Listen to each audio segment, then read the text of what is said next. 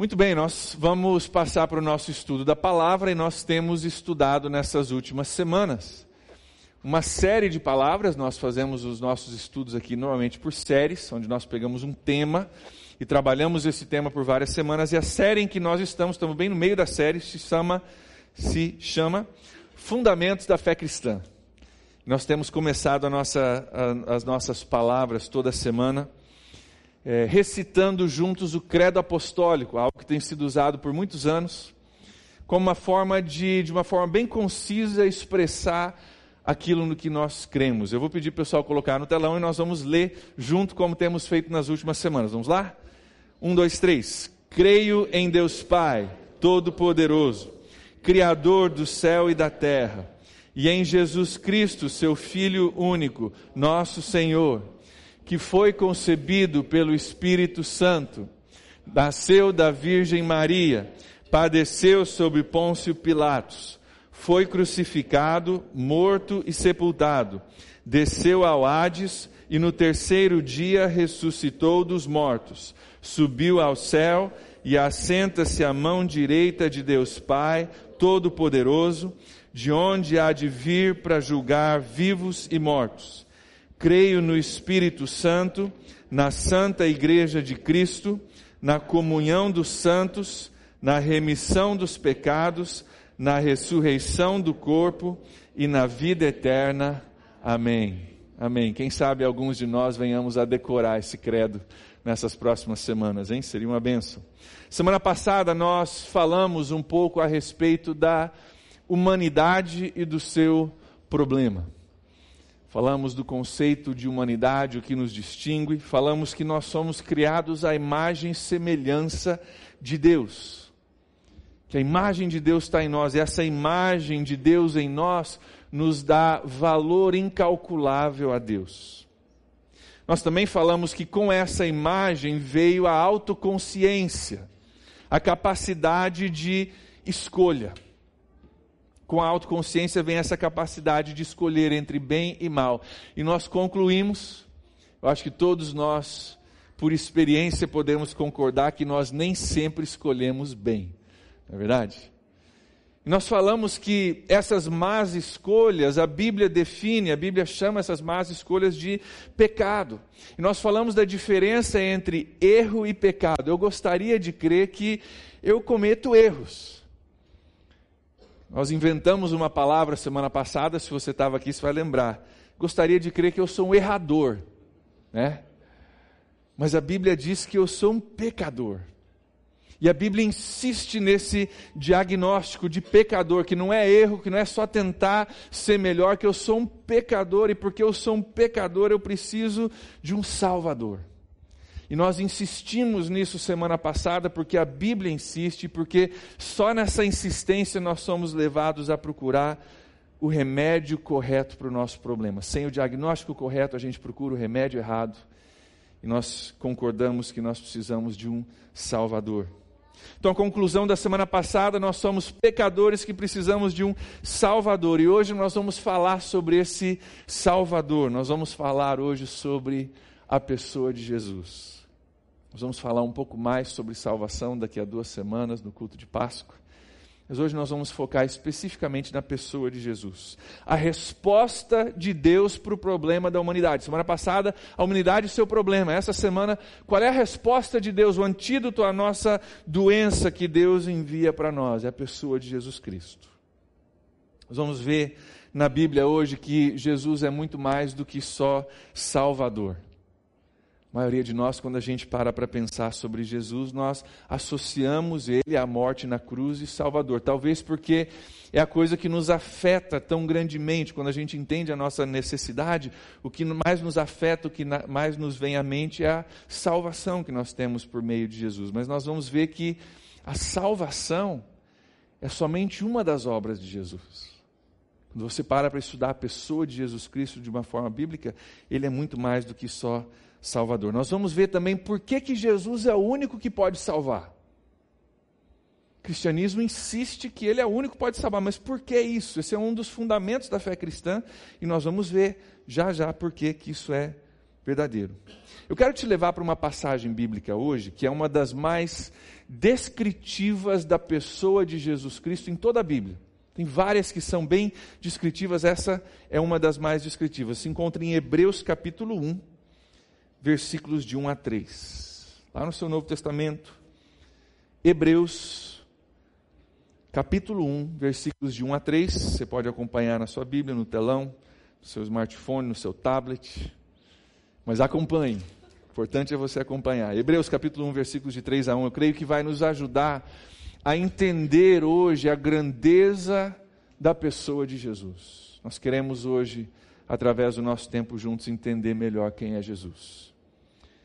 Hebreus 1, 1 diz assim: Há muito tempo Deus falou, muitas vezes e de várias maneiras, aos nossos antepassados por meio de profetas. Versículo 2: Mas nesses últimos dias falou-nos por meio do seu filho a quem constituiu herdeiro de todas as coisas e por meio de quem fez o universo. Versículo 3: O Filho é o resplendor da glória de Deus e a expressão exata do seu ser, sustentando todas as coisas pela Sua palavra poderosa.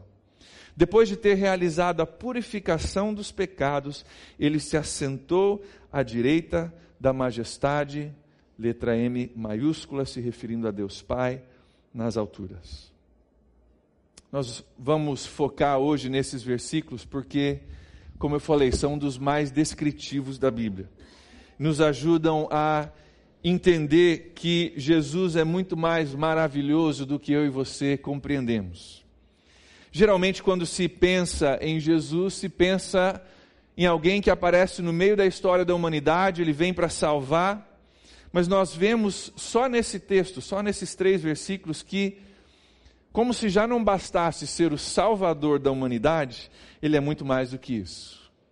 Começando no versículo 1, diz que Deus falou de muitas vezes e várias maneiras aos nossos ante antepassados por meio de profetas. O autor começa o livro aqui dizendo que existia antes de Cristo um aglomerado de revelações a respeito de Deus. Antes de Jesus vir para a terra, antes da pessoa de Cristo pisar aqui, nascer aqui na terra, nós tínhamos pedacinhos de revelação de Deus, de várias maneiras, de várias formas, de vários profetas que nós aglomeramos, nós colocamos junto para tentar entender como é que é Deus. A figura que me vem à mente é um mosaico.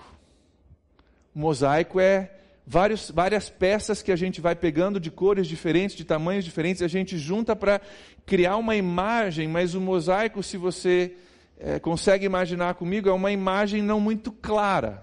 É uma representação daquilo que você quer que a pessoa enxergue, mas não tem definição, não tem clareza. É isso que o autor está dizendo aqui. Nós tínhamos várias revelações de vários lugares, de vários profetas em vários tempos, mas agora ele vai falar daqui a pouco sobre uma outra revelação.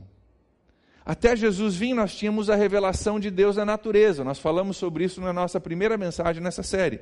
A revelação de Deus por meio de profetas. A revelação de Deus quando ele entrou é, na história humana e ele interferiu na história humana e mostrou um pouco de quem ele é. No passado, eles pegavam esses pedaços de revelação e faziam um mosaico para tentar entender como é Deus. Mas agora, no versículo 2, ele diz: Nesses últimos dias, Deus falou-nos por meio do seu Filho. Tem dois tipos de revelação a respeito de Deus: um mosaico, que a gente tenta fazer a melhor figura de Deus possível, e agora, nos últimos dias, Ele nos revelou, Deus nos revelou quem Ele é através do seu Filho. Não há representante maior e representação mais fiel do que um filho, não é verdade? Tem gente que olha para o Mateus, o meu filho, e fala, é a cara do pai. E a minha resposta sempre é: importante é a saúde, né? Fazer o quê? Importante é que ele é um menino saudável. Nós conhecemos a Deus muito melhor através do Filho. Inclusive, Jesus, o próprio Jesus falou isso em Mateus capítulo 13 versículos 16 a 17, vai, vão estar aqui no, no telão, você pode acompanhar comigo. Jesus diz assim: Felizes são os olhos de vocês, porque vocês veem, e os ouvidos de vocês, porque vocês ouvem, porque eu te digo a verdade. muitos profetas e justos desejaram ver o que vocês estão vendo, mas não viram, e ouvir o que vocês estão ouvindo, mas não ouviram. Jesus está dizendo: haviam homens e mulheres de Deus antes de Cristo que queriam ter uma revelação tão exata e tão nítida de Deus, mas não tinham, tinham só um mosaico. A gente tentava entender como era Deus através desse mosaico, mas sem muita clareza. E Jesus está dizendo: a gente hoje, eu e você, por causa da pessoa de Jesus Cristo, nós temos uma clareza e uma nitidez a respeito de Deus muito maior. Coisa que muitos homens e mulheres da antiguidade, muito mais talvez dignos do que eu e você, não tinham. Jesus está dizendo que nós temos a mais clara e melhor revelação de Deus na pessoa dele. E daí a, a, o autor de, do livro de Hebreus ele passa a descrever Jesus usando sete frases. No versículo 2 e versículo 3. Nesses dois versículos tem sete frases e nós vamos olhar cada uma delas com cuidado para tentar entender a grandeza de Jesus. Porque mais uma vez ele é muito mais à medida que a gente olha só esses dois versículos a gente vê que ele é muito mais do que um cara gentil que morreu numa cruz por nós há dois mil anos atrás.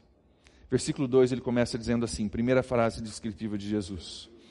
A quem, está falando de Deus aqui, a quem Deus constituiu herdeiro de todas as coisas. Jesus é quem Deus constituiu herdeiro de todas as coisas. Essa palavra constituiu fala de um direito legal Deus deu a Jesus o direito legal de herdar algumas coisas. Todas as coisas. Ele é o herdeiro de todas as coisas. Não é só Salvador, ele é herdeiro de todas as coisas. Herdeiro de mim, herdeiro de você, herdeiro do mundo, herdeiro do universo. Ele tem todas as coisas como herança. E quando nós olhamos as outras frases descritivas, nós entendemos por que ele é o herdeiro de todas as coisas. Olha a próxima frase. E por meio de quem fez o universo. Deus Pai fez o universo por meio de Jesus Cristo. Jesus veio até nós de forma encarnada há dois mil anos atrás, mas ele já existia muito antes disso, inclusive antes do mundo ser criado. A Bíblia é clara que o mundo foi criado por meio de Jesus. Isso está lá em, no Evangelho de João, capítulo 1, de versículos 1 a 3. Está no telão, você pode acompanhar comigo. Diz assim: No princípio, aquele que é a palavra Perdão, no princípio era aquele que é a palavra. Ele estava com Deus e era Deus. Estava com Deus no princípio. Versículo 3. Todas as coisas foram feitas por intermédio dele, e sem ele, nada do que existe teria sido feito. Ele é o Criador de todas as coisas. Muito além de Salvador, ele é o Criador no começo, e ele é o herdeiro no fim. Coloca Jesus como balizas dos dois lados. Ele é o início e o fim. Alguns conhecem esse linguajar na Bíblia. Ele é o alfa e o ômega. O início e o fim, o criador e o herdeiro. Ele está desde o começo e vai estar até o fim. Ele é muito mais do que somente Salvador, do que um homem que interrompe a história. Ele estava muito antes da história e vai estar muito além depois da nossa história, como nós a conhecemos, terminar. Para você que é novo de igreja, quando a gente fala de alfa e ômega, não estamos falando de carro. Estamos falando do alfa e ômega, são as, é a primeira e a última letra do alfabeto grego. Então a gente usa, ele é o começo e o fim, ele é o alfa e o ômega, ele é o A e o Z, ele é tudo. Versículo 3, próxima frase descritiva. O Filho é o resplendor da glória de Deus ou seja, Jesus é o reflexo da glória de Deus. E aqui tem uma teologia um pouquinho pesada, mas tenta acompanhar comigo. Deus é espírito, e por ser espírito, Deus não tem forma. Ele é algo que não se vê. Mas Jesus tomou a forma de homem e passou a ser algo visível da parte de Deus. Imagina mais ou menos assim, a única ilustração que me veio à mente. Numa explosão atômica, tem algo que se vê e algo que não se vê. O que acontece que gera uma explosão atômica é a divisão de átomos, que gera uma explosão tremenda. Mas o nosso olho ele não consegue ver a divisão dos átomos acontecendo. Com o olho nu você não enxerga isso. Mas o que a gente consegue enxergar é uma bola de fogo. Na é verdade, uma explosão. O que o autor está querendo dizer aqui é isso: Deus é espírito, ele é aquela coisa que a gente não consegue enxergar, ele é muito além dos nossos olhos humanos, mas Jesus ele é o reflexo daquilo que não se vê. Ele é aquilo que seu olho, os seus olhos conseguem ver. Jesus é o que se pode observar de Deus. Ele é o resplendor da glória de Deus. Imagina uma bomba atômica explodindo, aquilo que se vê é Jesus, um, uma expressão, um reflexo daquilo que aconteceu que os nossos olhos não veem. Ele continua no versículo 3, a próxima frase descritiva. Ele é a expressão exata do seu ser. Jesus é a expressão exata de Deus. Essa palavra expressão exata no original é a palavra grego caráter, onde nós tiramos a nossa palavra caráter. Né? E a, a, ideia é como se eu pegasse a minha mão e eu colocasse a minha mão num cimento que ainda não endureceu. E deixasse ali a impressão da minha mão essa ideia de Jesus. Jesus é aquela forma que você enxerga. Você não enxerga a mão, mas a forma você enxerga, ele é a expressão exata de Deus. Teologicamente, se alguém te perguntar como é que é Deus, a nossa resposta é ele exatamente como Jesus de Nazaré. Não há revelação melhor de Deus do que Jesus de Nazaré, de acordo com o que nós estamos olhando aqui. Ele é a expressão exata do Deus invisível. Continua com mais uma frase descritiva no versículo 3. Jesus, ele diz ali, sustenta todas as coisas por Sua palavra poderosa. Além de ser o Criador e o herdeiro, o início e fim, Ele é quem sustenta todas as coisas no presente. Ele estava lá no começo, ele vai estar lá no fim, e no presente é Ele quem sustenta, é Ele quem ergue, é Ele quem mantém todas as coisas, Ele que mantém o universo em funcionamento. Vocês estão vendo como Ele é muito mais do que Salvador? Criador, herdeiro, sustentador de todas as coisas. Atos capítulo 17, versículo 28, Paulo diz assim: Pois nele vivemos, nos movemos e existimos. Ele é o sustentador de todas as coisas. É Jesus que faz com que o nosso mundo não entre em colapso total. É Ele quem nos dá o nosso fôlego de vida e sustenta todas as coisas pela Sua palavra poderosa. Jesus, Ele é o começo na criação, Ele é o meio, sustentando todas as coisas, Jesus é o fim, como herdeiro. Muito mais do que só uma pessoa que invadiu a história e trouxe salvação há dois, anos, dois mil anos atrás. Versículo 3, ele continua dizendo o seguinte: mais uma frase descritiva de Jesus. Depois de ter realizado a purificação dos pecados. Essa frase, como as outras seis que descrevem Jesus nesse texto, carregam tanto peso em poucas palavras. São sete frases em dois versículos, no original é uma frase toda emendada. Ele vai falando sete coisas e você lê rapidamente, ah, legal, olha isso, é aquilo, tal, mas a gente tem tanto peso nessas palavras, realizando a purificação dos pecados. Vamos entender um pouco a profundidade dessa frase a respeito de Jesus. Quando a gente peca, na realidade nós estamos pecando mais contra Deus do que contra a pessoa com a qual você pecou ou contra a qual você pecou. Nosso pecado, às vezes, ele fere uma pessoa, mas ele fere muito mais a Deus do que aquela pessoa. Meu pecado me coloca em dívida com o meu Criador e fere o meu Criador. A Bíblia diz que o salário do pecado é a morte. Então, o meu pecado contra Deus traz julgamento de morte sobre a minha vida. A Bíblia é clara com relação a isso. E às vezes a gente fala, poxa, mas eu pecar gera morte, que coisa radical. Não estou pronto para aceitar isso ainda, mas quando você começa a entender o que a gente acabou de ler, que Jesus é o Criador, o sustentador e o herdeiro de todas as coisas, e que quando eu peco, eu estou dizendo em essência, Jesus, eu não quero saber de você, eu me afasto do Criador, sustentador e herdeiro de todas as coisas, a morte é algo natural. Se ele é o criador, sustentador e herdeiro, e eu não quero saber dele, eu deixo ele de lado e vou no meu caminho, a morte é algo simplesmente natural, uma decorrência das minhas decisões. Então, meu pecado me coloca em dívida com Deus. E o preço da dívida, a Bíblia diz, é a morte. Complicada a situação, né? Todos nós pecamos, nós vimos na semana passada, o salário do pecado é a morte, eu estou em dívida com Deus. Quando eu peco contra um irmão, contra uma irmã, eu machuco ele ou ela, mas muito mais eu machuco a Deus. E o salário do pecado é a morte. Tem algum outro jeito de resolver esse problema, será? De eu ter que morrer? Tem, né? Se alguém paga a dívida por mim. Certo? Mas tem um problema. Todos nós somos devedores.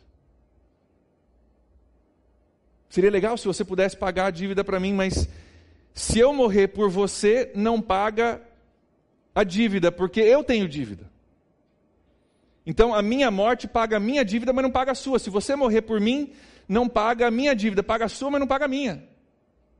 Porque nós somos todos devedores. É mais ou menos assim, vou precisar de ajuda aqui. Wagner, vem para cá. Jair, vem para cá. Fica aqui, Jair, um pouquinho, aqui embaixo. Wagner está representando Deus. Sem, sem pressão nenhuma, viu, Wagner? Sem pressão nenhuma. Faz uma cara bem legal, que Deus é bem legal.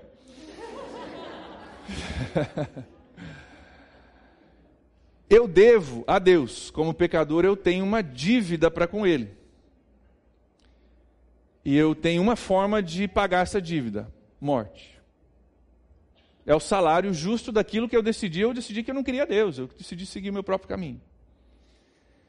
E o Jair pode vir e o Jair tem uma solução para mim. Essa nota de 50 reais que o Jair já pôs no bolso representa a vida. E eu chego para o Jair e falo, Jair, é, me dá me dá aquilo que eu. Isso, me dá isso aqui que eu vou pagar a minha dívida para Deus. Paguei minha dívida. Mas o problema é que o Jair agora tem dívida. Está vendo? Não tem. Você morre por mim, eu morro por você, a gente não consegue pagar a nossa dívida. Qual é a solução? Solução é alguém que não tenha dívida, que possa vir e pagar. Por que, que só Jesus salva? Porque todos nós somos devedores. Jesus era o único que não tinha dívida, que pode vir e pagar a minha dívida e a sua dívida e ainda não dever. Obrigado, meninos. Não, essa, essa dívida fica comigo. Começar a pagar assim, vai ter muito voluntário aqui para as ilustrações, né? Então, se vem alguém que pode pagar a dívida no meu lugar, isso soluciona o meu problema. E Jesus é o único que não deve que pode fazer isso. Resolveu o problema? Resolveu ou não? Hum, mais ou menos. Mais ou menos, porque Jesus é Deus. E Deus, por definição, não pode morrer. E aí?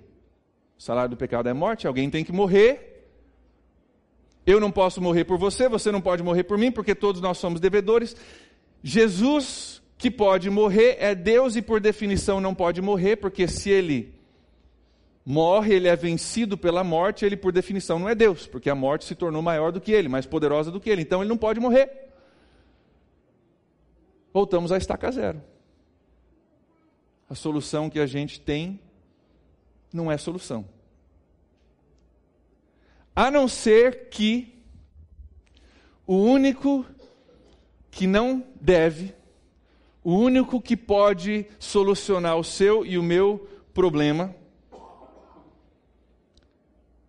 se tornasse homem e viesse à terra para que pudesse morrer para sanar o nosso problema.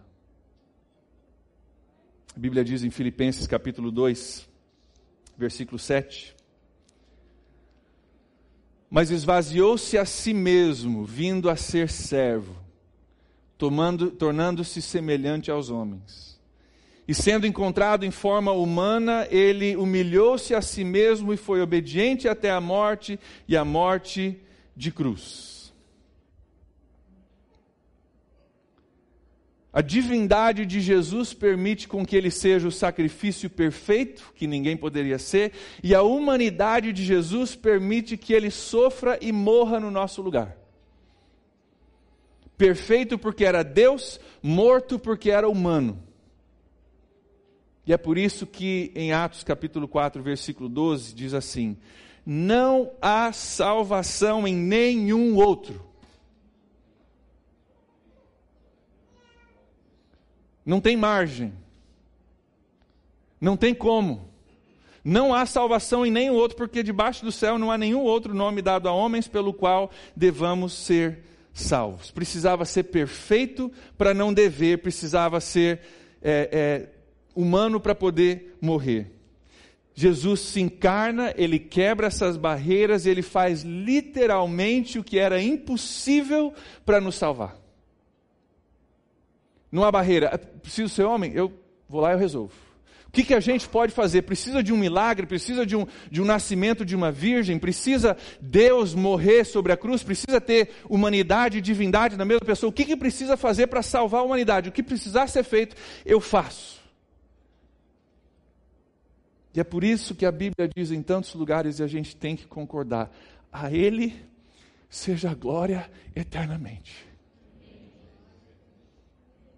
Só Ele era justo, mas não podia morrer, porque era Deus. É esse o problema? Vamos, vamos achar uma solução.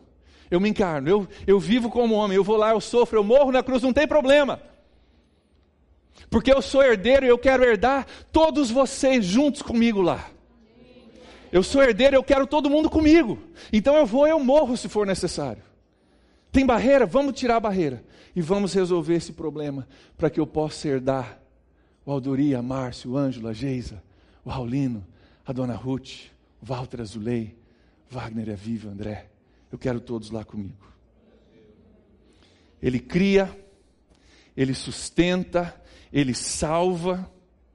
E no fim do versículo 3 diz assim: ele se assentou à direita da majestade nas alturas. E a gente entende por quê, né? Como nós dizemos no credo apostólico, e assenta-se à mão direita de Deus Pai Todo-Poderoso. Por causa de todas as coisas que nós falamos nesses dois breves versículos, Deus é honrado pelo Pai. Sentar-se à direita é uma coisa significativa, simboliza que Jesus é o braço direito do Pai, é a principal ferramenta do Pai na humanidade. Também simboliza um lugar de honra. Sentar-se à direita do rei era a maior honra que existia e foi dado a Jesus. Por essas sete coisas que nós acabamos de olhar. Esse é o nosso Jesus. Muito mais do que Salvador. Muito mais do que um homem gentil, que em obediência ao Pai veio morrer por nós. Muito mais do que a gente pode imaginar. Ele te criou, ele te salvou, ele te sustenta e ele tirou todos os empecilhos para que você e eu sejamos a herança dele para sempre. Uma história contada num reino muito distante, de um rei muito amoroso, que amava muito sua população, seu reinado. E no reinado dele também tinha uma prostituta muito perversa, muito bem conhecida, de muito muita má fama. E o rei amava tanto o povo, ele viu a condição do seu povo, inclusive a condição daquela prostituta, e ele decidiu ajudar ela, tentar tirar ela da situação dela. E ele Poderia ter dado um emprego para ela trabalhar com dignidade, poderia ter mandado construir uma casa para ela morar, poderia até ter dado para ela um emprego no castelo, onde ela pudesse trabalhar, morar, não ia ter que se preocupar onde morar, nem o que comer, ia ter um trabalho para fazer. Mas o rei sentiu tanta compaixão por ela que ele decidiu fazer uma coisa impensável. Ele se casou com ela se casou com ela. Ele não só resgatou ela da prostituição, mas ele fez dela rainha do reinado dele. Ela não precisaria mais se humilhar como antigamente, ela não teria que se preocupar com onde ela ia dormir, nem o que ela comer. Ela trocou a vergonha da prostituição pela honra de ser rainha. E é isso que Deus fez com a gente, através de Jesus. Não só trouxe uma soluçãozinha para a gente melhorar de vida. Ele diz: Eu quero você como herança para sempre. Eu quero um relacionamento contigo por toda a eternidade. Eu tiro toda a barreira necessária para que você e eu sejamos heranças de Deus. Esse é Jesus. Esse é o nosso Jesus. A gente só entende a beleza de Jesus quando a gente entende a profundidade do nosso problema e a altura do qual ele desceu para resolver o nosso problema. Aí a gente começa a enxergar só uma beiradinha da beleza de Jesus. Pedir que você feche seus olhos comigo, pedir para o pessoal do louvor vir.